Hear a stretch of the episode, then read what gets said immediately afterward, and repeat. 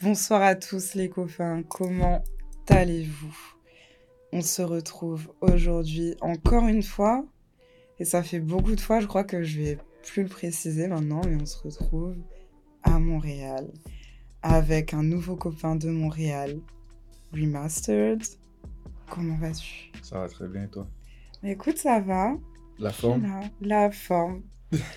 Fatigué. La vie rapide, comme on disait. La vie rapide, comme on disait. On est là.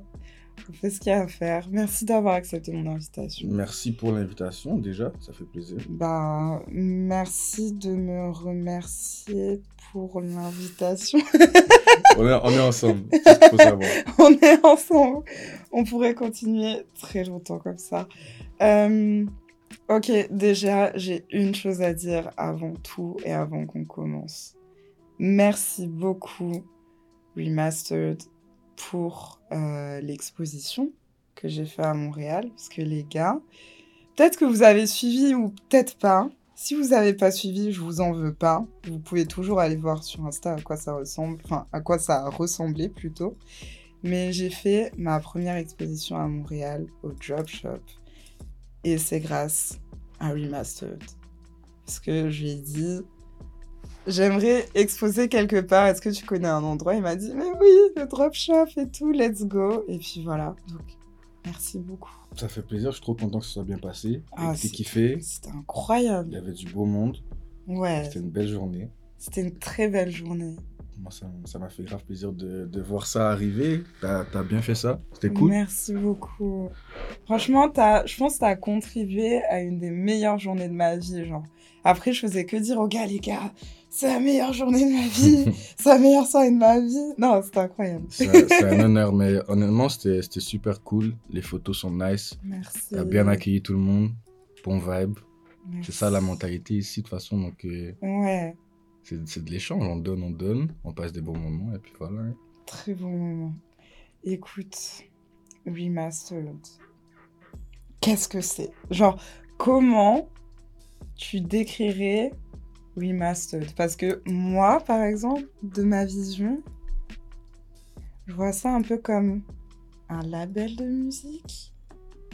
Mais genre, on dirait qu'il y a plein de choses autour. Est-ce que, est que tu peux nous expliquer un petit peu ben, C'est sûr qu'il y a une partie label. Ouais. Elle est bien concrète et là, j'ai un artiste avec qui je travaille qui est Kirai. Mais ça a commencé en étant un média. C'est-à-dire que depuis 2019, je crée du contenu médiatique, vidéo, photo, mhm. pour promouvoir les artistes locaux. Ça peut être des entrevues, des podcasts, des clips, des sessions studio, name it, plein de trucs. Ouais. Et euh, à force de travailler avec tous les artistes, j'ai décidé aussi de me concentrer sur une vision précise, d'où est venue l'idée du label. C'est d'encadrer les artistes avec qui je travaille bien, qui ont une vision qui s'agence à la mienne. Mais ça restera toujours aussi une plateforme pour réunir les gens ensemble, créer ensemble, faire avancer la culture montréalaise et puis partager à travers la passion qu'on a tous qui est la musique, donc euh, médias, événementiels, clips, labels ça va un peu partout en réalité, tout ce qui tourne autour de la musique. Hmm. Comment tu t'y retrouves dans tout ça? C'est quand t'es passionné et que t'as une vision, tu trouves toujours un moyen de faire les choses. Ouais. En vrai, genre, c'est sûr que depuis quelques temps, je délègue aussi. J'ai une belle équipe à qui je peux. Ah, nice. À qui je peux... Non, je suis pas tout seul. J'ai fait trois ans en étant seul. C'était un peu compliqué, mais ça m'a permis de faire les bases. Maintenant, j'ai Nicolas Lacasse qui est journaliste, incroyable.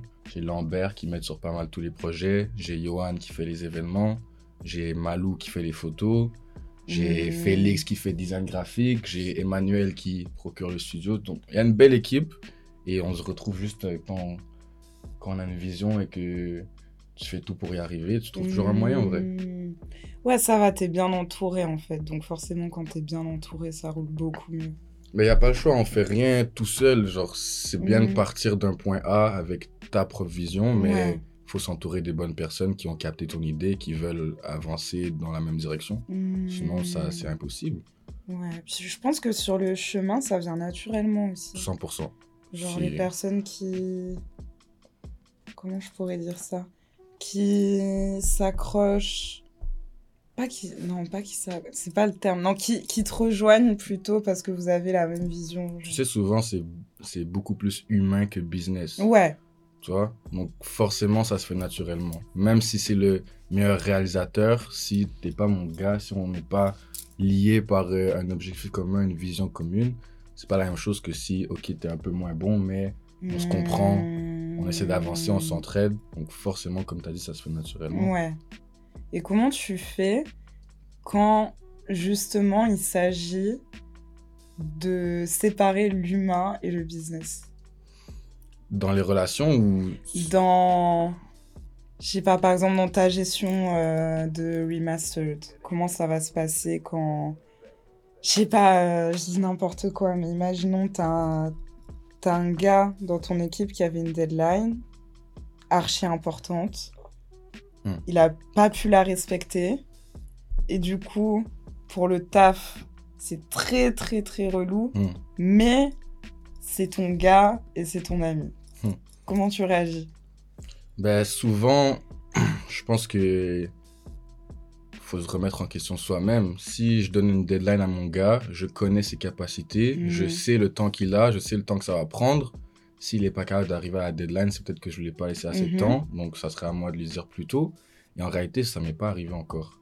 Tout le monde fait le taf et j'essaie non plus, j'essaie pas non plus de surcharger les gens de mon équipe. Genre, ils ont tous leurs projets à eux à côté.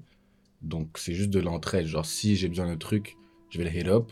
Et la majorité du temps, les deadlines sont Hmm. respectées et puis le travail est fait. Et puis, je pense que tout le monde est content là-dedans. Si je commence à m'énerver avec mes gars parce Ouais. qu'ils sont en retard, genre, personne ne va travailler comme il faut, C'est clair. le business, c'est pas tout. C'est les relations avant tout. C'est Hmm. être euh, en bonne santé mentale, collaborer avec les bonnes personnes, avoir du plaisir à le faire. Et si on commence à être trop carré sur les trucs et, et oublier que on fait ça parce qu'on aime ça, il n'y a pas d'intérêt. Ouais, et puis même, ils sûr. voudraient plus travailler avec moi après. Donc, il y a... j'ai pas intérêt Ouais, à ouais, les engueuler, tu vois. Et du coup, aujourd'hui, toi, tu vis de ça? Oui, je vis de ça. J'ai pas d'autre travail autre que Remastered. Mais c'est pas le média qui me ramène de l'argent. C'est pas les... le label qui me ramène de l'argent. Ouais. C'est plus les vidéoclips. Parce que je suis réalisateur. Oui. C'est ça ma rentrée d'argent principale. Et les événements. Tu fais beaucoup de vidéoclips euh, par mois? Ça dépend vraiment des mois. Je sais qu'en hiver, c'est un peu plus complexe. Et même, je refuse un peu plus de clips parce Ouais. qu'il fait moins 30 à Montréal. Ouais. C'est- pas super Même pour le matos, ça doit pas être. euh, Non, mais ça, ça, ça m'est arrivé de faire des clips euh, sous à grosse averse ou à moins 20 et c'est pas cool, tu vois. Mais on va dire peut-être entre 2-3 clips par mois. Ok. Ah, c'est raisonnable, ça me permet de payer mon loyer. Je vis pas comme un fou, mais je peux me permettre d'aller en voyage, travailler en France. Je peux me permettre de ne pas avoir à faire de 9 à 5 Ouais. et choisir mon horaire, choisir avec qui je travaille. Ce qui est pour Hmm. moi la meilleure chose du monde. Je suis archi d'accord avec toi. Et euh, bah justement, le dernier clip, Yeah. c'est celui de Mike euh, Yeah. Chab et Saint-Sucré. T'as kiffé? Bah franchement, les gars, j'ai vu toutes vos stories, j'avais trop envie d'être là, j'avais T'étais où? Où étais-tu? Bah, J'étais, je devais être à Paris à ce moment-là. Yeah. Mais raconte-moi un peu comment ça s'est passé ce clip, parce que j'ai vu partout clip légendaire, clip historique, nanani nana. En vrai, je pense que peu importe le clip, c'est plutôt la collaboration entre Mike Chab et Saint-Sucré qui est historique. Premièrement, parce que c'est les deux, on va dire, euh, pas précurseurs, mais quand même ceux qui font vraiment avancer le mouvement drumless old school. Je pourrais Ouais. dire même précurseurs en réalité, tu vois, on, va, on va pas se le cacher. Et ils avaient déjà fait un album ensemble, mais c'était Mike Chab sur la prod et Saint-Sucré qui rappait. Et donc tout le monde attendait ce feat. Tout Ouais. le monde attendait ce feat. Et donc, quand j'ai entendu, je sais pas, juste Mike Chab m'avait envoyé le son, je sais même pas pourquoi. Je me dit, yo, écoute ça, c'est trop fou. Je fais, yo, c'est une dinguerie. Quelques mois passent et puis j'ai hit up Saint-Sucré, j'ai fait, yo, ça fait longtemps qu'on n'a pas fait un clip, est-ce que t'es chaud, on fait un truc? Il me dit, ouais, il y a le son avec euh, Chabot. Je fais, yo, let's go. C'est Ouais. incroyable. Ouais, genre, ouais, ouais. viens, on fait un vrai truc. Donc je me dis, écoute, moi, avec les capacités que j'ai, je peux faire un bon clip, mais je peux pas non plus faire un truc à la hauteur de cette Mhm. collaboration. Donc je suis allé chercher Serge, directed by Serge, qui est un réalisateur montréalais incroyable. Je suis allé chercher Emmanuel du Tragic, on s'est dit, on va, on va créer un événement, un block party pour réunir tout le monde. On était début printemps, donc il faisait pas encore beau à Montréal. On s'est dit, on va prendre la première journée où il fait soleil. On va réunir tous nos potes, tous les gens de la culture Mhm. pour l'occasion. Et puis on a fait un événement gratuit, on a invité tout le monde. On a dit, yo, on, on s'amuse, on filme les scènes. Puis après, ça s'est juste trop bien passé. Tu vois, c'est tellement des bons humains, les deux, autant Chab que, que Saint-Sucré, Ouais. que tout leur entourage l'est aussi. Puis c'était une belle journée. Après, je me suis occupé du montage. Et puis le résultat, honnêtement, je kiffe de fou. Ouais. C'est un gros Le clip. résultat est incroyable. C'est un gros clip. Je pense que les gens ont kiffé parce que c'est vraiment un summer hit. Tu vois, Ouais. T'es de bonne humeur quand t'entends ça. Il y a plein de références aussi. C'est c'est un bob, genre. T'écoutes ça, Mm. c'est chaud. En vrai, c'est trop cool. En fait, vous avez juste organisé une- comme une grande fête Mhm. où tout le monde était invité. Mais du coup, ça devait être genre tellement.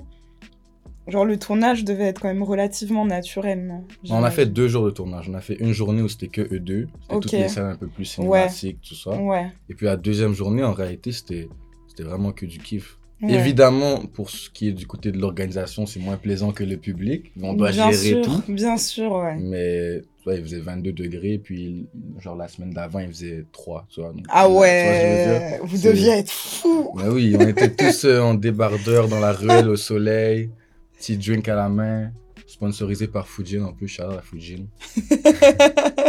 non, Fujin, tu rigoles, mais Fujin, c'est une marque d'alcool local qui, qui aide énormément la culture. Ok. Il finance beaucoup de projets hip-hop.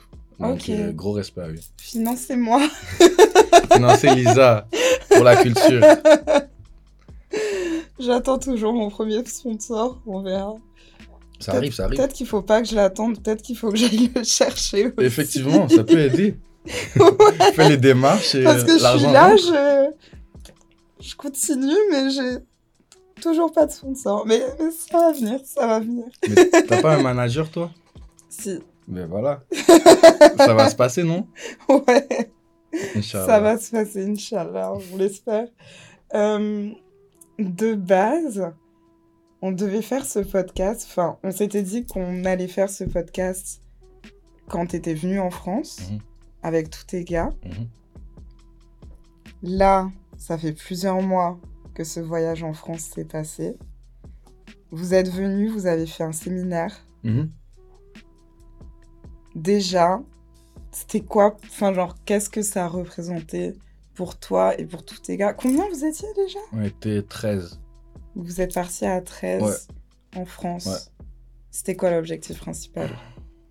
Ben, il y a l'objectif principal du côté de Remastered et Ouais. l'objectif principal personnel. Ouais, L'objectif principal Remastered, c'était d'aller là-bas et de créer un lien réel entre Mhm. Montréal et la France. On, on en parle tout le temps ici. Ouais, Montréal, il faut que les artistes aillent en France pour élargir le public, pour ouvrir des portes. Et on se demande comment on fait pour péter en France, comment on fait pour avoir un public, mais en vrai, je- personne n'y va. Pas personne, mais les gens en parlent plus que d'y aller. Donc je me suis dit juste, on va, on va y aller tous ensemble, Ok. on, va, on, va, on va préparer des connexions. Moi, genre, cinq mois avant le voyage, j'étais sur Twitter en train de follow tous les managers, tous les DA des artistes, contacter Ouais. les gens. Et puis, c'était pour construire un album. Je suis en train de faire le troisième album de Remastered, qui est un album où chaque son est un feat entre un Montréalais et un Français. nice. Pour moi, ça, c'était le format qui me permettait vraiment de concrétiser cette idée-là, de créer un pont entre les deux Mm. cultures. Parce que, oui, c'est bien de faire un album où il y a les deux, mais si chacun fait de son côté, ça va pas forcément créer Ouais. des liens entre personnes. Donc, je me suis dit, on va aller créer un album, on va faire des featuring entre Montréalais en français. On va essayer de rencontrer des artistes intéressants, des acteurs intéressants, acteurs de la culture. Et puis, tout s'est très bien passé parce que je pense qu'il y avait vraiment un esprit de famille. Je pense qu'on est Mm. tous allés là-bas, bon vibe. On s'est dit, on est, on est là pour une raison, c'est faire des connexions. Si tu veux faire des connexions, tu dois ouvrir ton esprit. Et donc, on était tous sur la même longueur d'onde. Donc, en vrai, ça s'est bien passé. Je pense que les Français, ils ont capté aussi qu'on n'était pas là pour euh, rigoler. Soit oui, on est là pour se faire des relations, mais c'est aussi pour le futur. Ces Mm. relations-là, elles, sont intéressantes pour tout le monde. Donc, on est là-bas en mode, on taffe Ouais. tu vois? Et plutôt personnel, c'est que bah, c'est la culture hip-hop en France. J'écoute ça depuis que je suis tout jeune, avant Ouais. même d'écouter du rap de Montréal. Donc, malgré le fait que je sois un Montréalais, j'ai toujours été très intéressé par ce qui se passe chez vous. Et j'avais envie de découvrir, j'avais envie de m'établir un peu là-bas, Ouais. voir quel projet je pouvais faire et voir à quel point est-ce que je pouvais amener ma touche chez vous aussi. Voilà, ça doit, ça, ça doit être ça les deux, les deux points principaux. Mais du coup, il y a un truc qui m'intrigue dans ce que tu viens de dire. Même si j'aimerais rebondir sur plein de choses, mais là, la, la première chose sur laquelle j'ai envie de rebondir, qu'est-ce qui explique que tu as d'abord été intéressé par le rap français Mm. avant d'être intéressé par le rap de Montréal Ben, en réalité, je pourrais pas te dire de raison. C'est juste la première chose qui m'est parvenue à mes oreilles. Tu vois. Quand, quand, quand j'étais jeune, j'écoutais des, des artistes des, des States. Naturellement, il n'y a pas de raison. Juste c'est ce qu'on écoute avec les amis. Et puis petit à petit, on nous fait écouter des Booba, des Lafouine à l'époque, des... section d'assaut, genre. Et juste ça vient naturellement. Et puis quand tu es passionné de la musique, tu fais tes devoirs, tu fais tes recherches. Et plus je plonge dedans, plus j'aime ça, plus j'aime ça, plus je plonge dedans. Ouais, ouais, ça se finit plus. Et puis j'ai grandi avec ça aussi. Après, quand le rap de Montréal est arrivé, ça a été le même processus. Je suis tombé dedans, j'ai fait mes recherches, j'ai approfondi. Et maintenant, je kiffe tout autant ce qui se passe ici que là-bas. Même, c'est sûr que j'ai j'ai un, j'ai une affinité avec ce qui se fait ici parce que c'est notre Bah essence, oui, non, notre nature, c'est ce qu'on Oui. c'est ce qu'on est. Mais j'adore ce qui se fait chez vous et puis j'ai vraiment envie de travailler avec des artistes de chez vous aussi. Et surtout de les faire collaborer avec des gars de, de la ville, tu vois. Mais ouais, il n'y a pas de raison concrète. Est-ce qu'il y a des artistes, justement, avec qui euh, tu voulais vraiment que tes gars travaillent quand vous êtes allé en France? Mhm. Avec qui ça a pu se concrétiser Tu sais, cette question, c'est fou parce que ça me rappelle un- une observation que j'ai eue. Mais j'ai eu beaucoup plus de facilité à organiser des sessions pour l'album avec des artistes français qui ne me connaissaient pas qu'avec Ouais. des artistes locaux montréalais qui me Mhm. connaissaient. C'est-à-dire que tous les artistes que je me suis dit, oh, j'aimerais vraiment travailler avec lui en session, j'ai réussi à les inviter et les rencontrer. C'est- Et Nice. j'étais vraiment grateful de ça parce qu'en soi, genre, j'ai pas ma, ma trace en France. Le master, ça, ça existe pas chez vous, tu vois. Mhm. Et ils ont juste fait confiance au projet, ils ont kiffé, ils ont peut-être compris la vision aussi, et ils se sont déplacés, et donc ça a fait de- déjà des très beaux sons pour Ouais. l'album.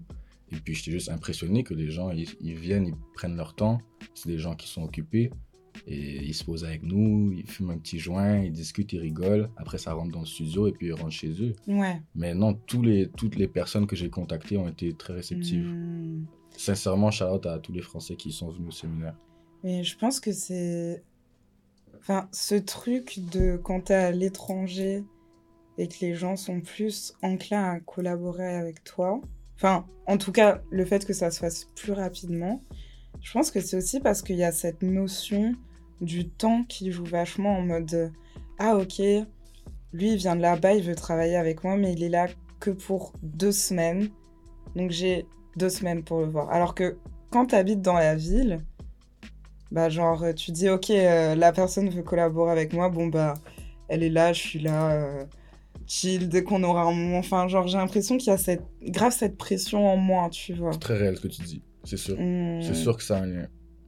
Je pense que ça joue de ouf parce que combien de fois je devais faire des trucs ou même dans des endroits où je reviens souvent tu vois pas forcément dans des endroits où j'habite et à chaque fois on devait faire des trucs mais au final on était en mode ah de toute façon tu reviens dans un mois donc on enregistrera le podcast Yeah. plus tard tu vois au pire si c'est pas maintenant c'est dans un mois sauf que bah le temps il file quoi Le temps, il file, mais chaque chose qui doit arriver arrivera. Il faut pas non plus Mm. précipiter ni forcer les, les choses. Si les gens sont occupés ou si les gens n'ont pas envie de te voir directement, ça veut pas dire qu'ils t'aiment pas, qu'ils veulent ouais pas travailler non avec toi. évidemment Juste, si ça doit arriver, ça arrivera. exactement J'en veux à personne, tu vois. c'est- Ouais, Life, ça life goes on, genre. Ouais, ouais, bien sûr, ça sert à rien.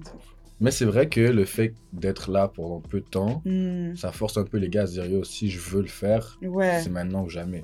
ouais. Donc forcément, ça a eu un, un impact. Et puis même vous aussi, je pense que de votre côté, vous avez cette fougue de travailler et de vous dire on est là pour pas longtemps, donc il faut qu'on fasse le max de trucs, genre. Tu sais, ce qui a été vraiment utile, c'est que en arrivant sur Paris, on avait déjà notre plan de fait. On savait pas Ouais. On sait pas, on n'était pas euh, au Airbnb en train de se dire, oh, qui est-ce qu'on va link up Non.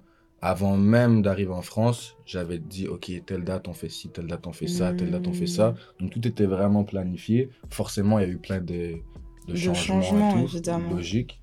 Mais je pense que créer un plan concret et le suivre le plus possible, ça aide énormément Ouais. dans toutes les démarches, euh, autant artistiques que entrepreneuriales. Hmm. tu vois. Mais comment ça s'est passé justement? Pour préparer tout ça, sachant que déjà tu as un plan où tu pars en voyage Mhm. pour faire des choses par rapport à la musique et des collaborations. Donc déjà quand tu es seul, c'est beaucoup, tu vois, de faire un plan. Mais maintenant, comment tu fais pour faire ce plan, sachant que tu as 13 personnes avec toi? Genre, comment ça s'est passé? C'est c'est une bonne question. Je sais pas forcément comment répondre à, à- à ça.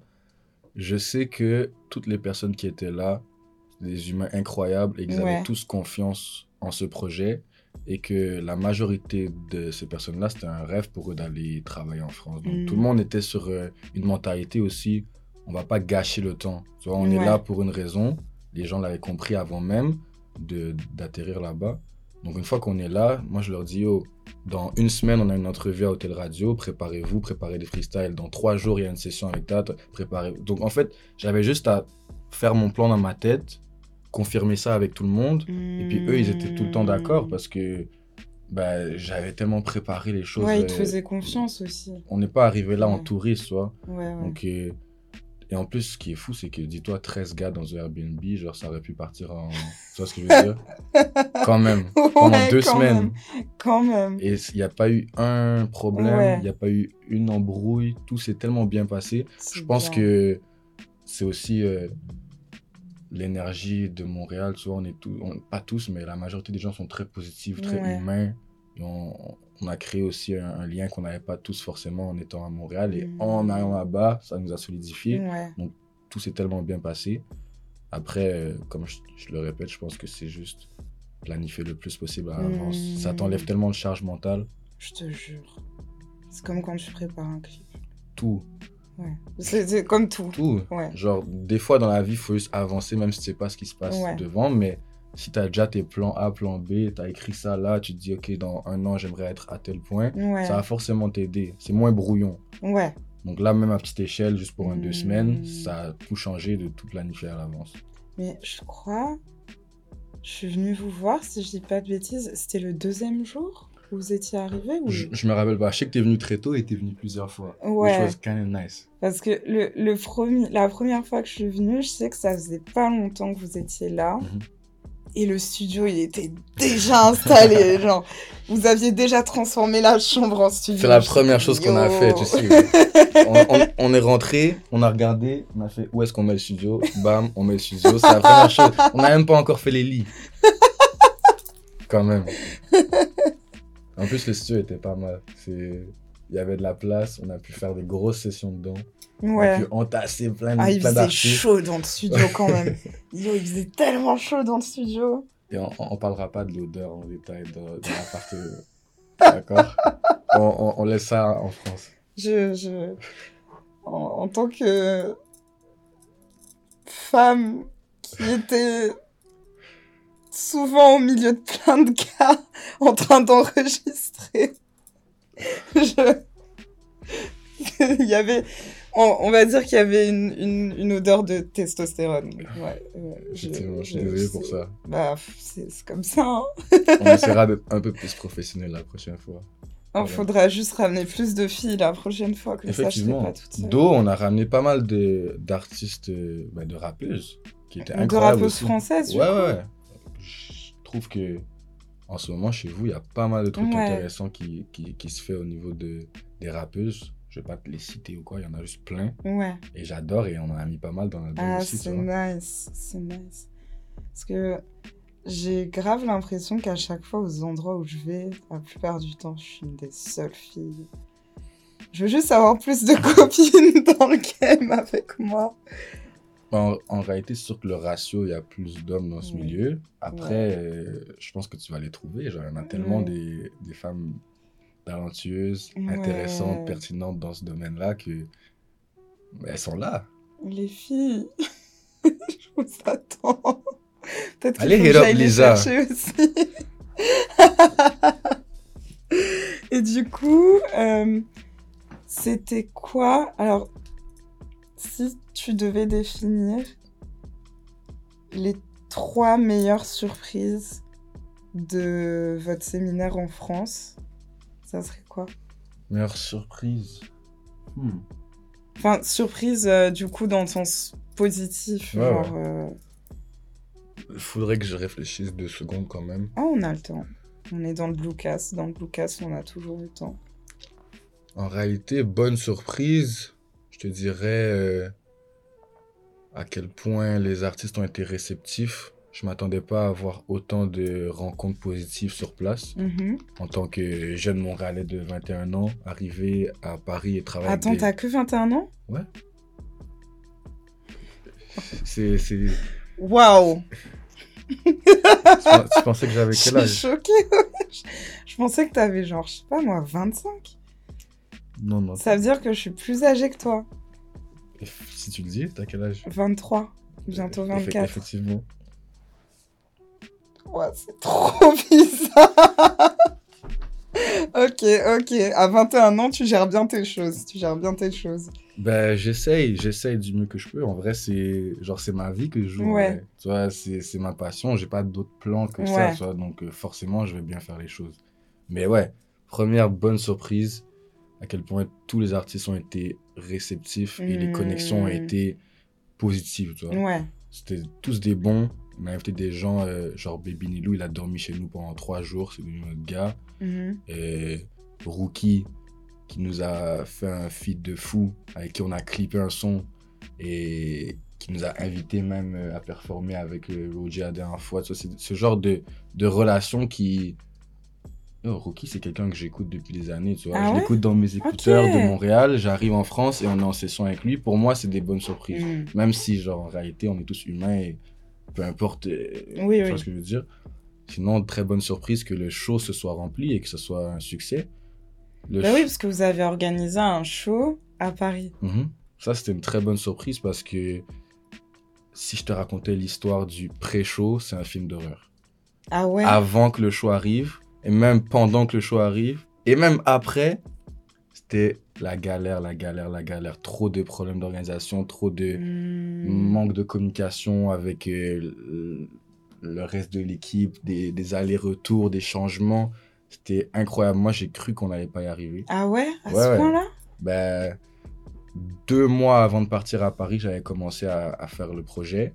Et en arrivant à Paris, parce que je suis arrivé genre deux semaines avant les artistes, on n'avait toujours pas la salle, on n'avait toujours pas signé les contrats. On Ah, avait le pas. stress. Et, et donc j'étais à Paris en train de dire yo les gars, ça se peut qu'il n'y a pas de show, ça se peut qu'il n'y a pas de show. Et au final le show a eu lieu, il s'est rempli, il y avait du beau monde, c'était un succès. Donc ça grosse surprise, je m'y attendais Ouais. pas. Ben je l'ai manifesté donc tu vois. Ouais, il faut manifester. Il Tu faut vois ce que je veux dire? Bien sûr. Et vas-y pour finir la question, une troisième surprise. Troisième surprise. Hmm, je pourrais pas dire le troisième en réalité. Je- je- de, de mon souvenir, on dirait que tout s'est tellement passé comme prévu Ouais. que genre Ok, tu vois, on va, on va, rester sur ces deux-là. ok, L'amour qu'on a reçu et le succès de l'événement. ok, c'est beau. Maintenant, les désillusions. Hmm. Désillusion par rapport à, à Paris ou par rapport au séminaire? Euh, Les deux. Ça, m'intéresse de savoir les deux. Mhm. En tant que personne qui vit à Paris, ça m'intéresse par rapport à Paris. Et en tant que personne qui fait un podcast sur la musique, ça m'intéresse par Ouais. rapport au séminaire. Euh,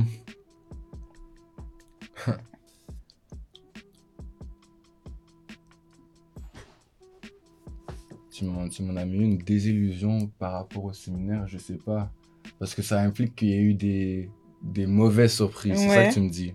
On n'a pas eu. Il n'y en a eu aucune. Tout s'est tellement bien passé. Bon, une situation qui s'est passée, on s'est on s'est fait voler une caméra à notre concert. Ça, c'est une petite anecdote euh, très négative quand même Ouais. notre caméraman qui est venu filmer notre séminaire, notre événement, qui s'est fait voler la caméra. Donc forcément, ça c'est une petite désillusion. On est tous contents d'avoir fini un show à Paris, c'est notre premier show, mais personne ne peut célébrer parce que notre gars s'est fait voler la caméra. Forcément, c'est pas super cool. Ouais. Après ça, euh, je pourrais te dire la façon dont l'organisation de l'événement a été faite, je m'attendais à ce que ce soit beaucoup plus simple. Ça a été une galère. Ouais, On en parlera hors caméra parce que je ne vais pas citer de, de, de- ouais, ouais, de- quoi que ce soit. Mais euh, à part ça, euh, rien. C'était c'était trop beau. Ok. C'était vraiment Ah, trop beau. c'est cute. Mais du coup, par rapport à Paris en général? Bah, par rapport à Paris, une désillusion qui n'est pas négative, mais moi, on m'a toujours dit, ouais, les Parisiens, ils sont aigris, les Parisiens, ils sont... Ouais. Ils, ils ont pas envie de te parler, tu vois, ils sont de mauvaise humeur. Et en soi, moi, tous les gens que j'ai rencontrés, c'était incroyable. Je sais pas si c'est parce que j'étais un Canadien et que c'était content de voir un Canadien, un Québécois, un Mhm. Montréalais même. Mais j'ai pas rencontré une personne aigrie à part euh, peut-être les, les vieilles dans la rue, tu vois, quand je suis en trottinette. C'est- les seules, les seules Ok. remarques qu'on m'a faites, c'était quand j'étais sur la trottinette. Ok. Mais à part ça, toutes les rencontres, je m'attendais à avoir peut-être un peu plus de difficulté à m'ouvrir aux personnes devant moi. Et au final, euh, tout le monde était tellement accueillant que Ouais. bah, ça, c'était une désillusion par rapport à Paris. Après, euh, encore une fois, euh, je Hmm. je- je veux pas inventer des choses pour répondre à la question. Oui, non, mais bien sûr, bien sûr, bien sûr, bien sûr. C'est intéressant d'avoir euh, d'avoir ton avis sur Paris aussi en général. Après, je suis allé que pendant un mois et demi, je connais pas tout, donc j'ai encore plein de choses à découvrir. Non, parce qu'il y a beaucoup de gens qui viennent à Paris et qui sont très déçus de, de ce qui se passe. Il y a même un truc, je crois que c'est... Attends, je vais le chercher tout de suite, mais il me semble que c'est les... euh, Les Japonais ou les Chinois vu passer qui ça. viennent à Paris. Ils étaient traumatisés. Euh, et ouais, ils rentrent euh, traumatisés Ouais. parce qu'en fait, ils avaient de, de, trop, de trop grosses attentes. Comment ça s'appelle ça? Le syndrome de Paris, mystérieux mal des Japonais. Déçus par la réalité de la capitale, une vingtaine de Japonais sont victimes de ce trouble chaque année.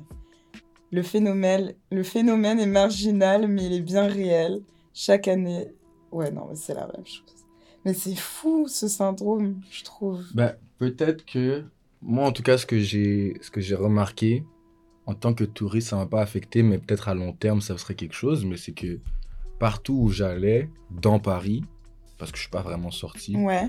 il y a tout le temps du bruit, tout le temps des klaxons, tout le temps des gens qui gueulent, tout le temps Ouais, des passants, des touristes, ouais. des photos. on dirait qu'il n'y a pas forcément d'endroit calme. Après, forcément, je dis ça d'un point de vue de quelqu'un qui est resté un mois et demi. Ah, Mm. en, en ayant vécu, ça, ça va faire bientôt trois ans que je suis à Paris. Et là, il n'y a pas longtemps, j'ai déménagé euh, un petit peu en banlieue, genre très très proche de Paris. Et j'ai enfin du calme. Mm. Enfin. Donc c'est mieux de Mais- vivre en banlieue que Paris Centre. Moi, je trouve, mais, mais je pense que ça dépend des gens. Tu vois, moi, j'aime bien aller faire mes trucs. Et déjà, il se passe beaucoup de choses dans la journée. T'as le taf, et puis t'as les trucs après le taf, etc. Il y a beaucoup de bruit. Il y a la rue, comme t'as dit, les klaxons, les passants, les touristes, nani, nana. Donc, J'aime bien rentrer et être dans un endroit Mhm. calme. Avant, je rentrais, j'entendais encore le bruit de la route. Dès que je sortais, bam, j'étais dans Paris, genre bam, t'es dans la réalité, genre. C'est un phénomène que je, je pense si j'ai resté plusieurs années là-bas, je sentirais Ouais. aussi cette euh, pression de la ville tout le temps Ouais. mouvementée. C'est un peu la jungle, genre.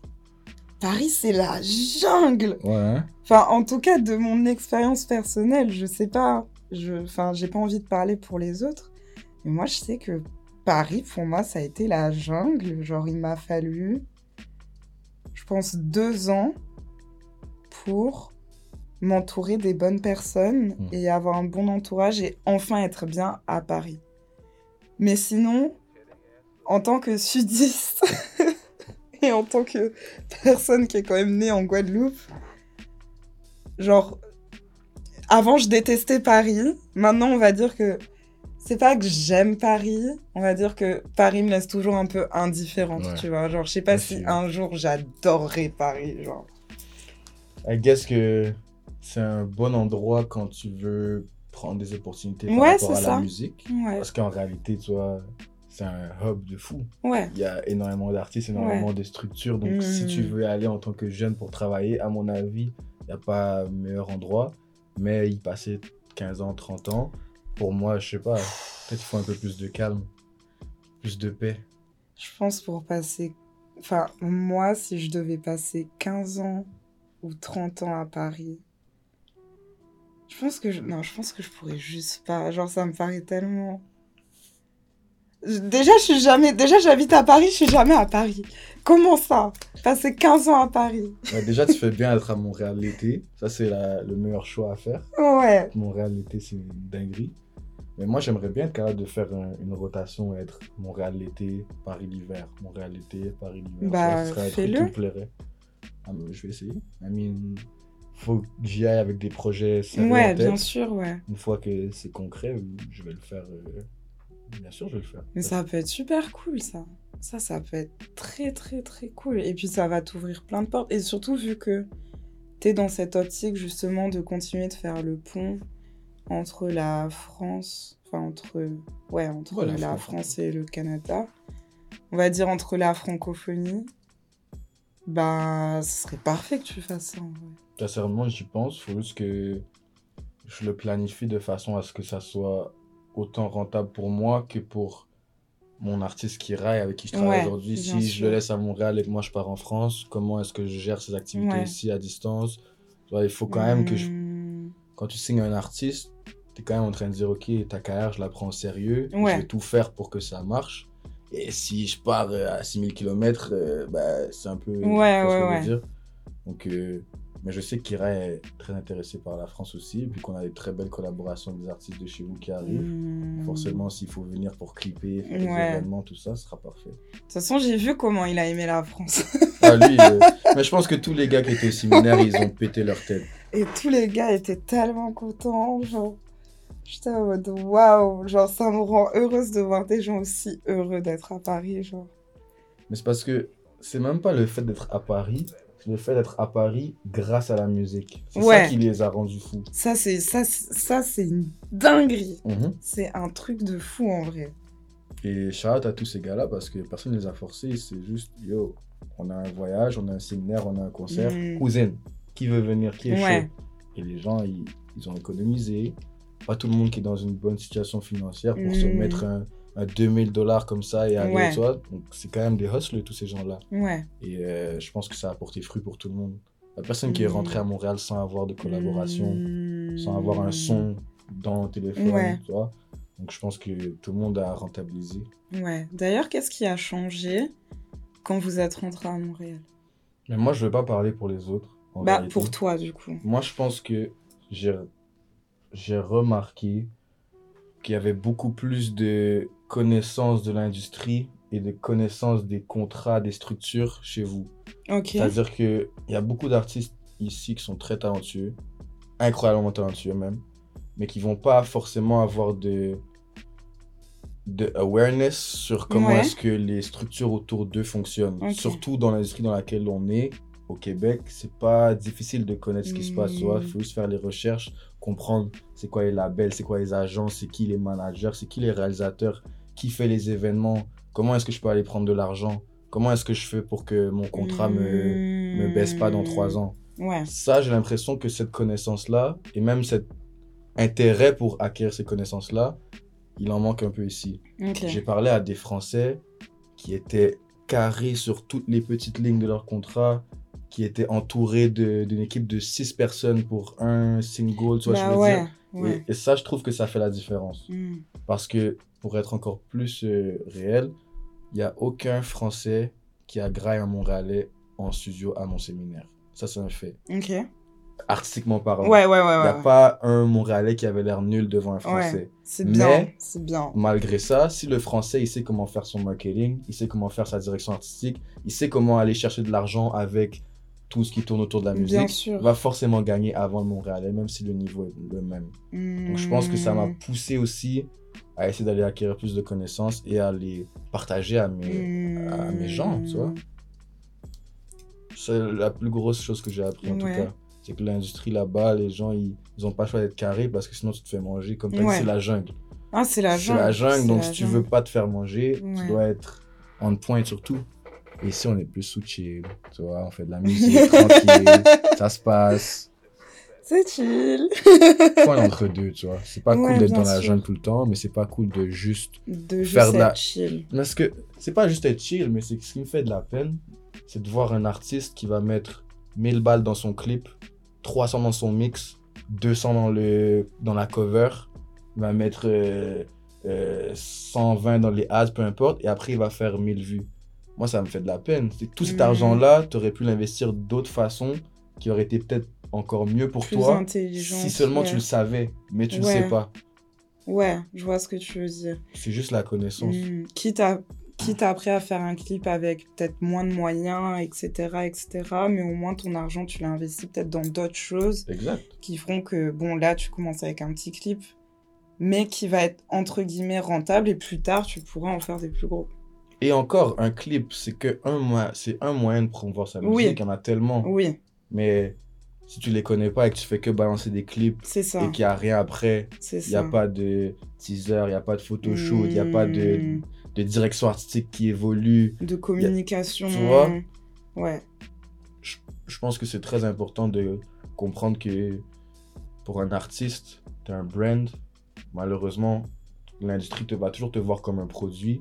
Si tu es capable de sortir de l'industrie, mais de connaître les codes et les utiliser à ton avantage, c'est là que tu gagnes. Ouais. Si tu tombes dans l'industrie et que tu deviens juste un produit, une marionnette, c'est pas mieux non plus. Ouais. Mais un entre-deux, connaître les règles, mais jouer comme tu décides, Ouais. pour moi, c'est comme ça que tu vas Mm. pouvoir faire ce que tu as envie.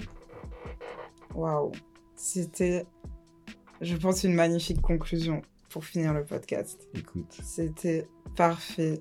Merci beaucoup d'avoir eu cette petite discussion avec moi. Ça m'a fait très plaisir. Et les amis, j'espère que vous saurez apprécier cette discussion et n'hésitez pas à suivre Remastered sur les réseaux. De toute façon, il y aura tout dans la bio. Il y aura tout dans la bio. Allez checker. Il fait énormément pour la culture et on a besoin de gens comme ça autour de nous. ça fait plaisir. Merci beaucoup pour l'invitation, c'était une très belle discussion.